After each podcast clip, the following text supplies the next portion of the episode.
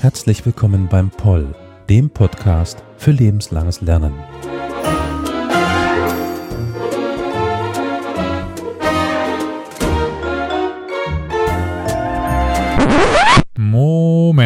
Wieso erklingt denn dieses Intro hier? ja, liebe Zuhörende, das hat jetzt einen ganz speziellen Hintergrund. Und zwar handelt es sich heute um eine Crossover-Folge. Was meint das? Das meint, diese Folge wird in zwei Podcasts zu hören sein. Ich meine, ihr schaltet jetzt hier bei Historia Universalis ein, hier, aber auch bei, ich sagte irgendwo mal, ne, ich schrieb mal bei Twitter, der Trend geht zum zweiten Podcast, beim Poll, dem Podcast für lebenslanges Lernen. Mittlerweile bin ich auch dort Moderator und ja, würde euch vielleicht mit dieser Folge hier ein bisschen Geschmack darauf machen, was drüben beim Poll, dem Podcast für lebenslanges Lernen, auch noch so zu hören ist. Also vielleicht, wenn euch diese Folge gefällt, schaut ihr mal rüber, schaut mal kurz vorbei und hört rein. Wir sprechen da über ganz verschiedene Themen, auch geschichtliche Themen, deswegen hier diese Folge, aber auch über Europa, über ähm, jetzt, ich habe gerade eine Folge, die ist noch nicht erschienen, aber digitalen Analphabetismus. Wir sprechen über Achtsamkeit und Stressmanagement, also alles, was so an der Uni herumläuft, kann sich dort zu Wort melden. Und ich finde, wir haben dort einige sehr interessante Folgen mittlerweile aufgenommen und werden sicherlich noch die eine oder andere Folge aufnehmen. Also, wenn es euch interessiert, würde es mich sicherlich freuen, wenn ihr dort mal vorbeischaut. Und ja, vielleicht, wie gesagt, findet ihr auch die eine oder andere Folge für euch. Jetzt aber dann äh, das richtige Intro ab und viel Spaß bei einer ja, neuen Folge von Historia Universalis.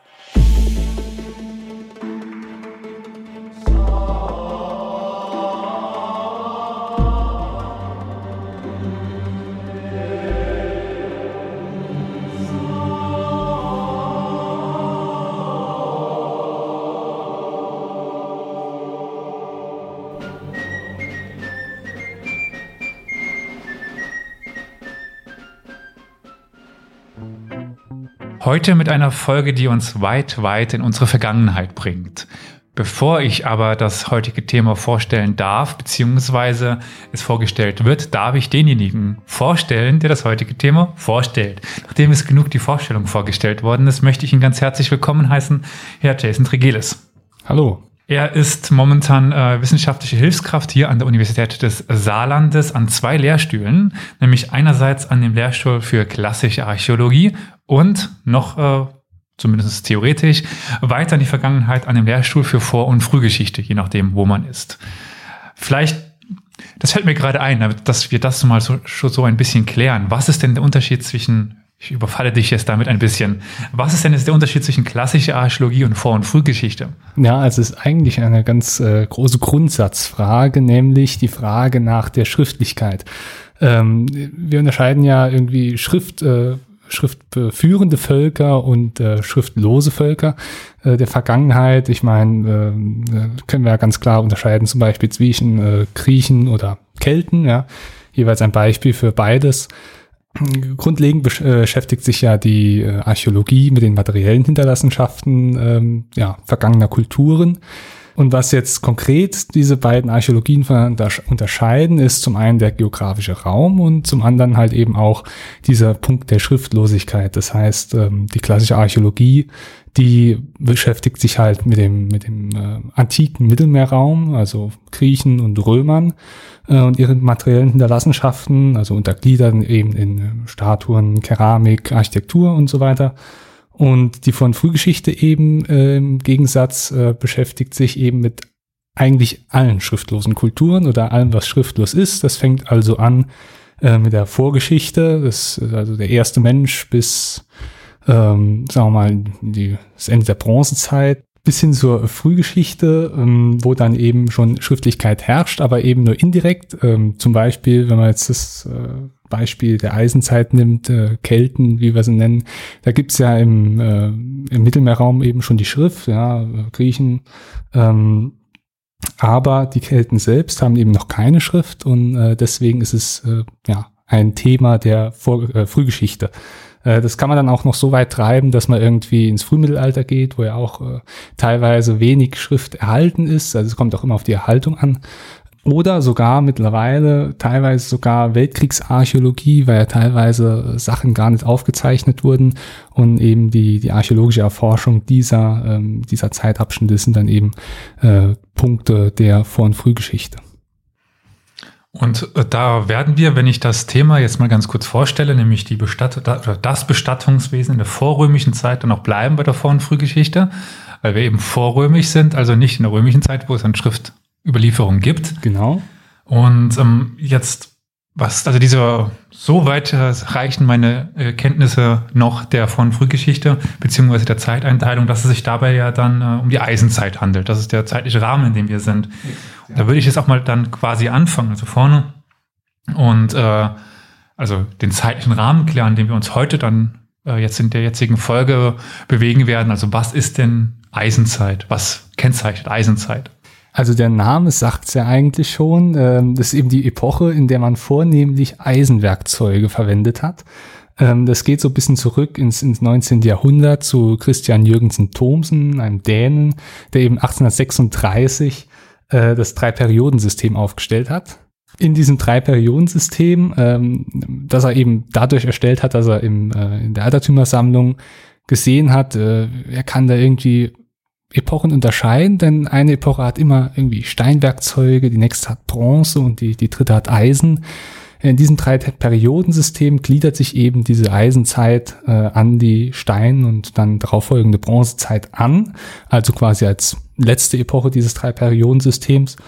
Und ähm, in Mitteleuropa spricht man da also insgesamt in, ja, von in so einem Zeitraum von 800 bis 50 vor Christus, beziehungsweise äh, um Christi Geburt. Das ist äh, je nachdem, wie man es wie man's einteilt, auch verschieden ähm, weil eben die Romanisierung dann, die ja dann anfolgt, hier und da früher ist oder da später. Im Osten äh, ist das Ganze noch ein Stück früher, äh, das Einsetzen der, der Eisenmetallurgie, weil da eben die Technik herkommt. Und ich meine, bis sich sowas hierher verbreitet, dauert es ja schon ein gutes Stück. Jetzt, das hattest du gerade schon so äh, am Anfang ein bisschen angedeutet. Das ist immer so diese Information, wo wir die herbekommen. Also wie erfahren wir etwas über die Zeit? Wenn wir etwas wissen wollen, wie es denn war, ja, wie war es denn? Dann müssen wir jetzt mal schauen. Als Historiker gucke ich in Bücher und lese, was die Leute damals geschrieben haben, wie es denn zu ihrer Zeit ist. Das kannst du in der Vor- und Frühgeschichte aber überhaupt nicht machen, weil du sagtest ja schon, du hast keine Bücher. Manchmal hast du das Glück, dass du eben die Römer hast, die darüber schreiben, aber jetzt über die vorrömische Zeit fällt das ja relativ schwer. Also was ist dein Weg, um zu erfahren, wie es denn damals war? Ja, das ist eine sehr wichtige Frage, die sich wahrscheinlich auch oft stellt, weil, du hast ja gesagt, es, äh, es ist schriftlos, das heißt, man kann es schwer nachblättern, beziehungsweise die Leute, die drüber schreiben, äh, wie sehr kann ich denn denen vertrauen? Ja, man muss ja nur sich überlegen, ja, wie, wie vertrauenswürdig ist Cäsar? Also von daher muss man eben auf andere Mittel zurückgreifen. Und das ist ja quasi genau der Punkt, den die Archäologie ähm, abdeckt, nämlich eben nicht das Schriftliche, sondern ähm, ja, die materielle Kultur der Menschen. Und ähm, es ist tatsächlich, äh, ist möglich, über die Archäologie, also die materielle Kultur, etwas auch über das Leben der Menschen aussagen zu können, auch wenn wir keine Schriften haben. Vor allen Dingen die Vor- und Frühgeschichte, weil ich meine, in den anderen äh, Disziplinen haben wir ja teilweise auch Schrift. Ähm, und ich meine, ja, das kann ja jeder so ausmalen, was, was Archäologen so betreiben. Die, die graben aus und finden dann irgendetwas. Und ähm, ich meine, äh, da kann man noch unterscheiden insgesamt zwischen verschiedenen Befundtypen. Ja, ein Archäologe äh, deklariert also zum Beispiel Siedlungsbefunde, Hortfunde oder eben äh, ja, Funde aus Bestattungswesen, das heißt äh, Grabfunde, äh, die wir heute ja irgendwie auch noch ein bisschen näher besprechen werden. Äh, und die geben uns halt ganz äh, unterschiedliche Aussagen über, über das, äh, ja, über die vergangene Kultur, über das, was die Menschen damals so getrieben haben. Ähm, und vor allen Dingen lassen sie sich, und das ist das Interessante, äh, zeitlich einordnen. Also die Befunde, äh, die Funde innen drin geben uns natürlich diese Zeitstellung. Da gibt es also äh, unterschiedliche Ansätze für Chronologien. Also äh, der Archäologe unterscheidet immer zwischen einer relativen und einer absoluten Chronologie. Die relative bezieht sich halt eben darauf, dass ähm, Funde, die geborgen werden in einer Stratigraphie, das heißt in Schichten über oder untereinander liegen. Und wenn natürlich etwas äh, unter einem anderen Objekt äh, aus dem Boden rauskommt, dann ist es ja, ähm, ja bekanntermaßen älter oder logischerweise älter. Und dann eben in Analogie zu, zu anderen Funden, zum Beispiel Importen, kann man dann teilweise auch, also aus Regionen, wo wir zum Beispiel eine absolute, das heißt mit Zahlen unterfütterte, also mit Jahreszahlen unterfütterte ähm, Chronologie haben, äh, kann man das Ganze natürlich dann auch mit Zahlen versehen. Und da ist auch der, der naturwissenschaftliche Anteil äh, in der Archäologie gestiegen, so dass wir also durch äh, moderne äh, Mittel wie C14-Datierung oder Dendrochronologie äh, teilweise sogar schon aus dem Befund selbst heraus äh, ganze Zahlen angeben können. Die Dendrochronologie ist ja meines Wissens nach quasi die Baumrindenzellen. Genau, ja, also die, die Jahresringe auf Bäumen und genau. das Ganze abgleichen in einer Datenbank. Ja. Und die C14 ist ja der Verfall der Kohlenstoff, genau. äh, Kohlenstoffteile. Radiokarbon-Datierungsmethode, äh, genau. Also, die sind relativ genau, oder? Also wenn man ähm, die C14 macht, ich weiß nicht, so Pi mal Daumen plus minus. Äh, ja, das kommt natürlich darauf an, welche Genauigkeit man rechnet, aber man kann sich immer so in so einem Rahmen von 50 Jahren ähm, sicher sein. Das hört sich jetzt erstmal irgendwie viel an, 50 Jahre abweichen, das ist ja so irgendwie, also wenn man es auf unsere Lebensjahre äh, überträgt, ist das ja schon viel. Ähm, man muss natürlich auch äh, damit rechnen, die, die Dimension äh, in der äh, von frühgeschichtlichen Archäologie, die sind natürlich weitaus größer. Das heißt, äh, wenn wir da irgendwie von einer äh, Million Jahre Menschheitsgeschichte reden, dann sind 50 Jahre ja nichts. Ein kleiner Abklatsch. Jetzt, äh, jetzt befinden wir uns aber ja vor allen Dingen in der Eisenzeit. Und das ist ja diese letzte, bevor die Römer kommen. Genau, ja. Und wie es bei den Römern auch so ist, da haben wir die Antike, ja, oder diese klassische Antike, aber wir haben die Kaiserzeit, wir haben die Spätantike. Bevor wir jetzt zum eigentlichen Thema kommen, damit wir das vielleicht zeitlich ein bisschen besser einordnen können, gibt es denn nochmal eine Unterteilung innerhalb der Eisenzeit? Ja, also äh, sicherlich. Ich meine, der Archäologe liebt seine Chronologie und er liebt noch mehr seine Feinchronologie. Und das äh, wird teilweise bis ans letzte Maximum betrieben mit Unterstufen und, und allem weiteren. Äh, man will es halt immer so genau wie möglich haben. Am liebsten tagesgenau, was meistens nicht drin ist. Äh, Gibt es tagesgenaue Datierungen? Nein. Okay. Ich hätte mich gerade gewundert, woher die kommen. Das wäre quasi, glaube ich, ein, ein, großes Wunschdenken des Archäologen, aber ich, soweit, soweit äh, sind wir dann noch nicht. Das haben wir euch voraus als Historiker. Wir können tagesgenau datieren. Vielleicht kommt es ja noch, wer weiß. Mhm. Ähm, die, die Eisenzeit ist aber insgesamt tatsächlich wie folgt unterteilt. Also man spricht da eben von der, der frühen Eisenzeit, äh, die sogenannte späte Hallstattzeit. Also man muss dazu sagen, die Hallstattzeit beginnt schon in der späten Bronzezeit. Das heißt, äh, das ist ein bisschen verwirrend, äh, aber die, die frühe äh, ist eben noch bronzezeitlich, während die späte Hallstattzeit in unseren, ja, in unseren Breitengraden eben ähm, die frühe Eisenzeit bildet. Und da sprechen wir so von einem großen Rahmen von ja, 800 bis, sagen wir mal so, 480, 450 vor Christus. Ähm, und selbst diese späte Hallstattzeit ist nochmal unterteilt, äh, wobei ich jetzt hier nur die, die groben Unterteilungen angeben äh, will. Es gibt da auch noch weitaus mehr Zahlen hinten dran. Also man spricht von Hallstatt C und Hallstatt D ähm, als die zwei Unterteilungen der späten Hallstattzeit. Ähm, wie gesagt, da kann man auch noch Hallstatt äh, C1, C2 und Hallstatt ein, äh, D1, 2, 3 draus machen, aber dann wird's es, glaube ich, zu, zu unübersichtlich. Und ähm, ja, Hallstatt C ist dann eben von diesen, äh, ja, wo die Hallstattzeit eben von 800 bis 480 geht, geht Hallstatt C dann von 800 bis 650 vor Christus und Hallstatt D von 650 bis 480 oder 50 vor Christus. Das heißt, man ist äh, in dieser frühen Eisenzeit irgendwie so, wenn man es jetzt mal auf den, den griechischen Raum übertragen würde, sind wir so in der archaischen Periode, ähm, also in der ersten Phase des griechischen, der, der griechischen Antike. Hallstatt, wenn ich mich recht entsinne, ist ja aufgrund des äh, ersten Ortes, wo das festgelegt worden ist, also in Hallstatt, richtig? Genau, also es wurde ja von, von, äh, von Chroma damals bearbeitet, Hallstatt in Österreich. Da wurden eben äh, die, die ersten Funde und auch eben die erste Festlegung von, von Chronologien äh, gemacht und äh, darauf be bezieht sich das eben. Also ist oft so, dass diese, diese Zeiten nach äh, Fundorten äh, benannt sind. Oder nach Keramik. Oder nach Keramik, ja, das ist richtig, genau. Kulturen werden auch teilweise von, äh, durch die Keramik benannt, wenn man jetzt mal irgendwie im neolithischen Bandkeramik oder so nimmt. Das stimmt also. Und ähm, die zweite Phase der, der Eisenzeit, also die späte Eisenzeit, da kommen wir wieder mit so einem äh, Ortsnamen um die Ecke, nämlich äh, die sogenannte Latenzeit, benannt nach äh, dem, dem Fundort Laten. Ähm, die ist eben von 480, 450 bis 50 vor Christus, beziehungsweise um Christi Geburt. Das habe ich ja eben schon mal genauer erläutert. Und äh, auch die gliedert sich dann nochmal in vier Unterstufen, äh, Latin A bis D, wobei Latin A und B äh, die Frühlatenzeit äh, angeben und C dann eben Mittellaten und D Spätlaten. Und auch hier lasse ich die, die genaueren chronologischen äh, Unterteilungen nochmal weg, äh, weil es sonst zu unübersichtlich wird. Also wenn ich kurz zusammenfassen darf, haben wir quasi zum Ende hin die Latenzeit und zum Anfang hin die, die Hallstattzeit, richtig? Genau, ja. Gut.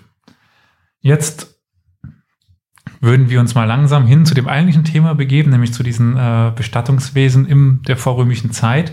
Und wir haben, oder du hast da ja besser ge gesagt, eine gewisse geografische äh, Beschränkung, weil wenn du das überall auf der Welt machen würdest, dann wärst du äh, in deinem Leben nicht fertig. Ja, genau. Du bist ja hier in dem Saargebiet, sage ich mal, Saarland, Saargebiet, je nachdem, wie man das definiert, plus minus ein bisschen Anrainerländereien. Und äh, ganz banal mal die, die Frage, ich meine, heute, wenn man Gräber, was für Grabarten gibt es momentan? Wahrscheinlich Körperbestattung, ja. Feuerbestattung, dann kann man das nochmal unterteilen, wie Urnen oder äh, verstreuen, weiß nicht, das davon mittlerweile in Deutschland, ich weiß es gar nicht. Und ähm, ja, also was für Arten von Gräbern finden wir denn in deiner Zeit jetzt, die du hier untersuchst? Da sollte man, glaube ich, eigentlich mal kurz in der Bronzezeit noch anfangen. Ähm, Gerne. Denn ähm, da fängt nämlich eigentlich so der Trend an. Man hat äh, in der in der Hügelgräber-Bronzezeit, äh, die heißt schon so, natürlich nach dem Grabtypus benannt, hat man eben diese Hügelgräber, in denen man die Toten bestattet. Äh, das läuft dann irgendwann in der letzten Phase der Bronzezeit aus, wo man dann äh, diese Urnenfelderzeit hat. Und die sagt's ja auch schon im Namen, das sind eben ähm, Urnenbestattung, Feuerbestattung. Das waren ja eben quasi die, die zwei äh, Bestattungsarten, die wir aufgezählt, äh, die du aufgezählt hattest. Ähm, was, was es noch übrigens geben würde, wäre so Sachen wie äh, äh, Leichen zum, zum Tierfraß aussetzen. Das sind so die. Das kenne ich, äh, weil ich ja aus dem Orientalischen komme, bei, Zo bei den Zoroastriern. Die haben die äh, Türme des Todes, ah, ja. wo die die Leichen oben drauflegen und dann von, von Krähen das Fleisch runterfressen lassen, bis dann nur noch das Skelett über ist. Also ja, auch das kommt mir bekannt vor. Genau, ja. Also ich meine, das ist so eigentlich äh, die, die schlimmste Bestattungsart für einen Archäologen, weil dann meistens nichts mehr übrig bleibt. Ähm, von daher sind wir dann doch zufrieden, dass es bei uns vor allen Dingen eben diese äh, zwei äh, Bestattungsarten gibt. Ähm, und ja, genau, wenn wir dann eben aus der späten Bronzezeit rausgehen, aus der Urnfelder Zeit, aus diesem, diesem Brandbestattungshabitus, äh, dann ähm, ja, wird auf einmal wieder diese Grabhügelsitte aufgegriffen. Das heißt, über die gesamte, ja, fast gesamte Eisenzeit über haben wir eben eine Körperbestattungssitte. Das heißt, äh, startend in Hallstatt, äh, in der äh, ja, späten Hallstattzeit. Und ähm, das läuft dann aber irgendwann auch wieder aus, nämlich so in der Mittellatenzeit, wo wir dann eben äh, keine Körpergräber mehr vor allen Dingen greifen können, sondern wieder eben Brandbestattungen. Und das ist eigentlich äh, sehr interessant, ähm, weil das sich eben mitten in der Eisenzeit einmal wandelt. Das hat also sicherlich, äh, ja, sagen wir mal, externe Gründe, wieso dass das sich so entwickelt. Und ähm, gerade in, in dem Kontext auch, ähm, wenn wir schon bei Hügelgräber waren, das sollte ich noch erwähnen, äh, ist eigentlich auch bis in, äh, ins Mittellaten, also äh, ja, ich habe es ja eben gesagt, so die, die Zeit äh, ja, ab 250 vor Christus. Ähm, bis dahin haben wir äh, Grabhügel vor allen Dingen, ähm, die eben aus dieser Uhrenfelder Tradition stammen. Äh, ab dem Mittellaten dann eben wieder vor allen Dingen Flachgräber, das heißt ohne Überhügelung oder ähnlichem. Ähm, wobei es die auch schon in der Frühlatenzeit gibt, so, so ist es nicht und auch generell, aber die, die bevorzugte, ähm, äh, bevorzugte Grabtypus der, der Eisenzeit ist eben das Hügelgrab. Da hätte ich nämlich auch gerade noch eine Frage. Und zwar kenne ich jetzt ganz klassisch das Hügelgrab, das, Fürstengrab in Rheinheim zum Beispiel. Ja. Ähm, wobei es dann natürlich ohne Schrift wieder schwer ist zu identifizieren, wer denn da jetzt wirklich liegt. Aber ich nehme mal an, das kann man an Grabbeigaben festmachen, wo ich auch gleich zukomme noch. Aber das kann man ja eigentlich verbinden, die Fragen. Also, was finden wir in den Grabbeigaben? Was können wir daraus schließen über die Begrabenen? Ich weiß nicht, wenn ich dir jetzt gerade noch was wegnehme, dann. Äh, nein, nein. Äh, sag mir das bitte. Und ähm, also können wir quasi auch sagen, dass einfache Menschen in Hügelgräbern begraben worden sind, die dann vielleicht nicht so prachtvoll waren? Oder waren das nur Fürsten und den Rest kennen wir einfach nicht? Die sind irgendwie uns verloren gegangen. Ich habe gerade so einen Blick an die Tür, ob nicht gleich irgendein, irgendein Archäologe die Tür eintritt. Ähm, das ist nämlich tatsächlich so ein bisschen der wunde Punkt äh, der Archäologie. Da gibt es viel Diskussion drüber. Ähm, wer wird jetzt in Grabhügeln bestattet? Wer, wen fassen wir in anderen Gräbern? Denn es gibt, das habe ich tatsächlich eben ver, verheimlicht, es gibt nicht nur Hügelgräber. Äh, es kommen nämlich mittlerweile auch äh, vermehrt irgendwie äh, zum Beispiel sogenannte kleine Brandgräber zutage, die also ähm, ja, feuerbestattete Menschen sind, die teilweise irgendwie im Hügel bestattet, also nachbestattet im Endeffekt, das heißt nicht schon von vornherein mit reingelegt, sondern sekundär, oder eben zwischen den Hügel ähm, bei, äh, bestattet wurden. Und das ist natürlich die Frage, äh, können wir daraus irgendwie soziale Rückschlüsse ziehen über irgendein Gefüge oder äh, sagt uns das was aus, wer das ist, wer in den, den Grabhügeln bestattet ist. Und ähm, die Tendenz oder das, was, was ich dann auch so akzeptieren würde, so als wahrscheinlichstes, ist eben, dass wir in der, der Grabhügelsitte ähm, Gerade auch deswegen, weil so ein Grabhügel ja natürlich nicht von einer Person, von so einem Leichengräber äh, gebaut werden kann. Das ist schon eine Gemeinschaftsaktion dass eben in diesen Grabhügeln vielleicht nicht die Elite, aber ähm, doch durchaus eine gehobene ähm, Mittelschicht zu finden ist, also zum Beispiel spezialisierte Handwerker.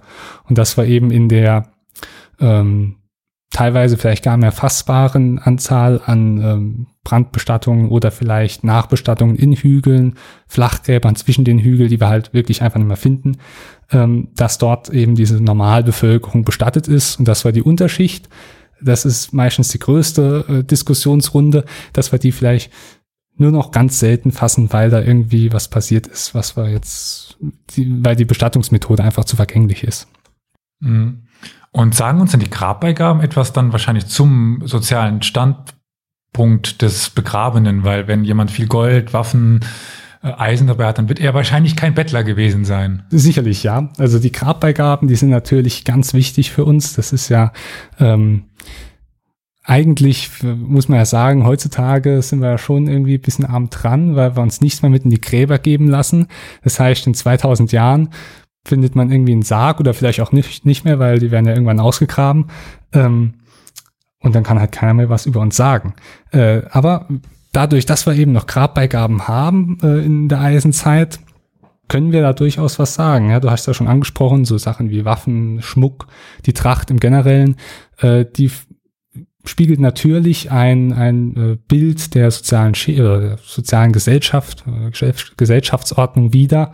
Äh, denn man muss ja sagen, so ein Grab wird nicht irgendwie ohne irgendwelche Absichten angelegt. Ja, da wird nicht einfach nur ein Loch gegraben oder eine ja, Grabkiste ausge, ausgebaut, um da irgendjemanden reinzulegen und dann das Ganze zuzuschütten.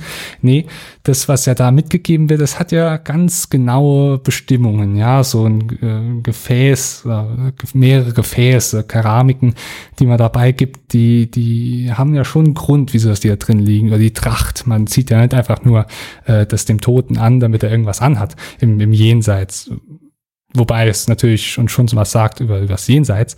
Naja, also wenn ich mal gerade so reinkrätsche, ist ja, ja, heute auch noch ähnlich bei zum Beispiel den Totenaufbahrungen. Die haben ja auch nicht den Schlafanzug an, sondern den Anzug an. Genau. Und das ist eigentlich, das beschreibt es eigentlich ganz gut. Ja, der, der eisenseitliche Mensch, der hat natürlich auch nicht das Untergewand an, mit dem er geschlafen hat, sondern eben seine normale Tracht, die wir, also zumindest bei der Stoffliche, eigentlich gar mehr fassen können. Aber zum Beispiel Armringe, Nadeln, die das Gewand halten, Fibeln, Schwerter und ähm, es sagt uns ja schon was über den Mensch aus. Ja, die Armen, die haben vielleicht einen Eisenring mit dabei oder äh, nur Gefäße, weil das ziemlich kostengünstig ist. Vielleicht auch nur die Urne, wenn es Brandbestattungen sind. Ähm, während die Reichen oder die, die verdient haben, muss man auch manchmal sagen. Vielleicht hat sich die Person das verdienen müssen, dass er irgendwas beigegeben bekommen hat. Ähm, die fahren natürlich mit allem auf, was sie können, weil sie auch zeigen wollen, was die Person äh, zu Lebzeiten teilweise auch äh, geschaffen hat. Ja. Also wird meine Vermutung bestätigt, man kann schon was ablesen, aber so genau sicher ist es jetzt nicht im Endeffekt. Die heißen zwar für uns alle, alle irgendwie Fürsten und Fürstinnen, aber wir wissen eben nicht genau, wer jetzt da liegt und was da jetzt liegt vom, vom Standesrang her. Und es äh, ist auch die Frage nach der einfachen Bevölkerung, die man so jetzt nicht einfach beantworten kann. Ähm, es geht, es geht schon teilweise. Also ähm, gibt es Kronen? ja, gibt es auch. Da, äh, ja, ja, es gibt tatsächlich Kronen, nämlich die Blattkrone. Äh, hast du vielleicht schon mal gesehen. Ähm, das sind diese Mickey Maus Ohren. Das ist im Endeffekt nur eine Lederkappe. Die wurde mittlerweile, ich glaube, in ein, zwei Gräbern tatsächlich nachgewiesen. Ähm, die Fürsten zeichnen sich aber im Gegensatz zu der, sagen wir mal, wenn wir jetzt von den äh, Grabhügeln als gehobene Mittelschicht oder vielleicht so eine untere Oberschicht betrachten, die zeichnen sich dann doch schon vom, vom sagen wir mal, vom Pöbel, vom Pöbel ab.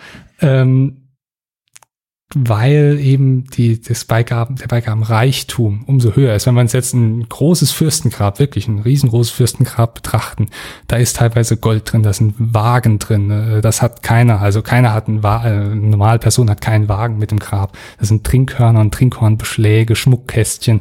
Also das ist dann wirklich schon viel größer als äh, der, der, sagen wir mal, gehobenere Mensch mit seinen zwei Armen, also die gehobenere Frau zum Beispiel mit ihren zwei Armringen und äh, der, der Nadel oder den, den Wendel äh, mit den Schläfenringen. Ähm, also wir können schon sagen, ähm, das ist ganz klar ein Fürst, also wirklich äh, der Chef, die Elite. Ähm, und das ist eher eine Mittelschicht. Und ähm, es fehlt halt irgendwie die Grenzen nach unten so ein bisschen. Und im Endeffekt hängt es halt auch immer mit Interpretation zusammen. Das sollte auch noch erwähnt sein, ähm, weil der Archäologe muss sich ja Gedanken drüber machen, was findet er vor sich und äh, da, da muss man auch aufpassen, dass man jetzt zu viel rein interpretiert. Also es ist nie 100% sicher, aber die Tendenzen stehen, sagen wir mal so. Dann, wenn wir gerade bei Fürstinnen und Fürstinnen sind, ähm, vielleicht den Punkt ein bisschen vorziehen, den ich eigentlich später noch anbringen wollte, weil wir haben ja hier im Saarland einen sehr berühmten Fall mit der Fürstin von, von Rheinheim. Was ist das denn genau? Also für die Leute, die vielleicht nicht aus dem Saarland kommen, mal ganz kurz beschreiben, was wir dort finden. Und dann, ähm, ja, kannst du noch ein paar Wörter einfach dazu verlieren. Ja, also die, die Fürsten von Rheinheim. Rheinheim liegt ähm, auf der, also im südöstlichen Saarland, quasi direkt auf der deutsch-französischen Grenze, äh, mittlerweile eingebunden im ähm, ja, äh, europäischen Kulturpark Bliesbruck-Rheinheim. Ähm, und eben in diesem Ort wurden bei äh, Baggerarbeiten in Rakisgrube in den 60er Jahren äh, ein Grab einer Fürstin angetroffen. Und äh, zwar deswegen Fürstin, man hat das, äh, man fragt ja natürlich, wieso weiß man, dass es eine Fürstin ist. Man muss sagen, die Knochen waren nicht erhalten, das heißt, anthropologische Untersuchungen sind nicht möglich. Ähm, aber wir können es über die Tracht schließen, denn mittlerweile, oder man geht davon aus, dass die eisenzeitliche Tracht eben so äh, sich kennzeichnet, dass Frauen zwei Armringe oder sagen wir mal paarige Arm, äh, Armringe trugen, während Männern eben, wenn überhaupt, nur ein Armring beigegeben wurde. Und ähm, so können wir eben sagen, das war eine Frau auf jeden Fall. Und ähm, das Besondere jetzt daran, an dieser Frau, ist äh, natürlich, ist es eine Fürstin. Wieso ist es eine Fürstin? Ähm, ja, weil sie eben so voll bepackt ist mit äh, wertvollen Beigaben. Das sind unter anderem äh, ein, ein goldener tordierter äh, Halsring und zwei ähm, goldene Armreifen sowie eine bronzene, äh, goldschimmernde Röhrenkanne mit äh, etwaigen Verzierungen und noch weitere Sachen wie zum Beispiel importierte Glasperlen aus Phöni äh, Phönizien, ähm, also sogenannte Augenperlen, ganz typisch. Ähm, und eben ja teilweise so Sachen wie Korallen verzierte äh, äh, Koralleneinlagen verzierte Fibeln also man sieht deutlich das ist eine Person die hatte äh, Zugriff auf Importe auf Handel ähm, und war eben so groß in der Gesellschaft, dass, äh, dass es sogar Gold verdient hat, denn Gold äh, ist wirklich in der Zeit noch nicht so alltäglich, wie wir es jetzt, sagen wir mal, heute verstehen würden. Das heißt, nicht jeder hat einen Goldring, nein, das hatte dann im schlimmsten Fall nur die Fürstin.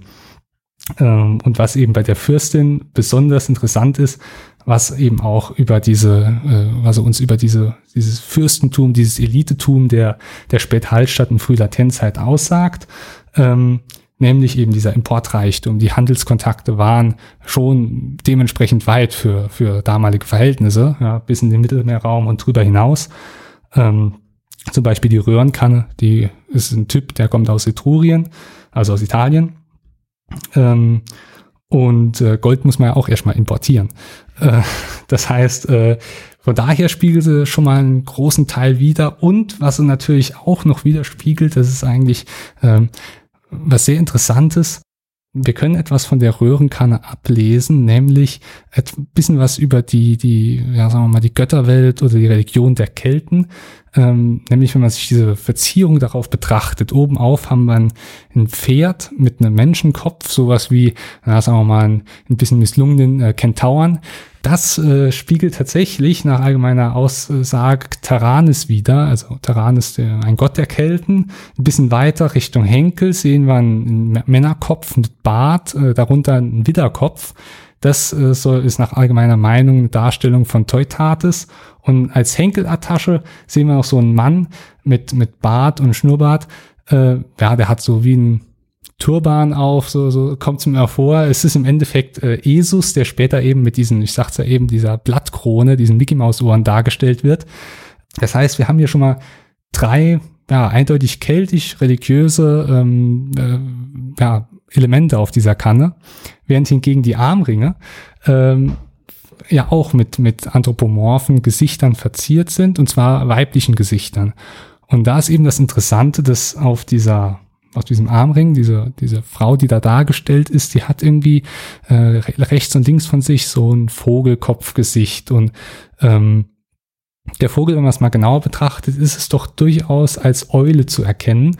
Und das äh, spiegelt so ein bisschen wider, was schon eigentlich immer angenommen wird, dass nämlich Minerva oder Athena äh, eine gar nicht so kleine Rolle im keltischen, ähm, in der keltischen Religion gespielt hat. Also eine Übernahme von einer Gottheit aus, aus, aus dem Mittelmeerraum.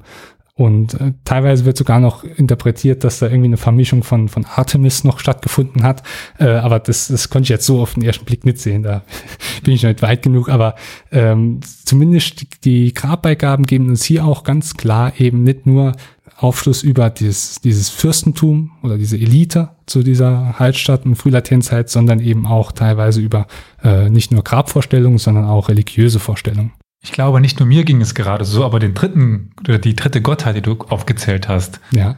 Um wen handelt es sich da nochmal?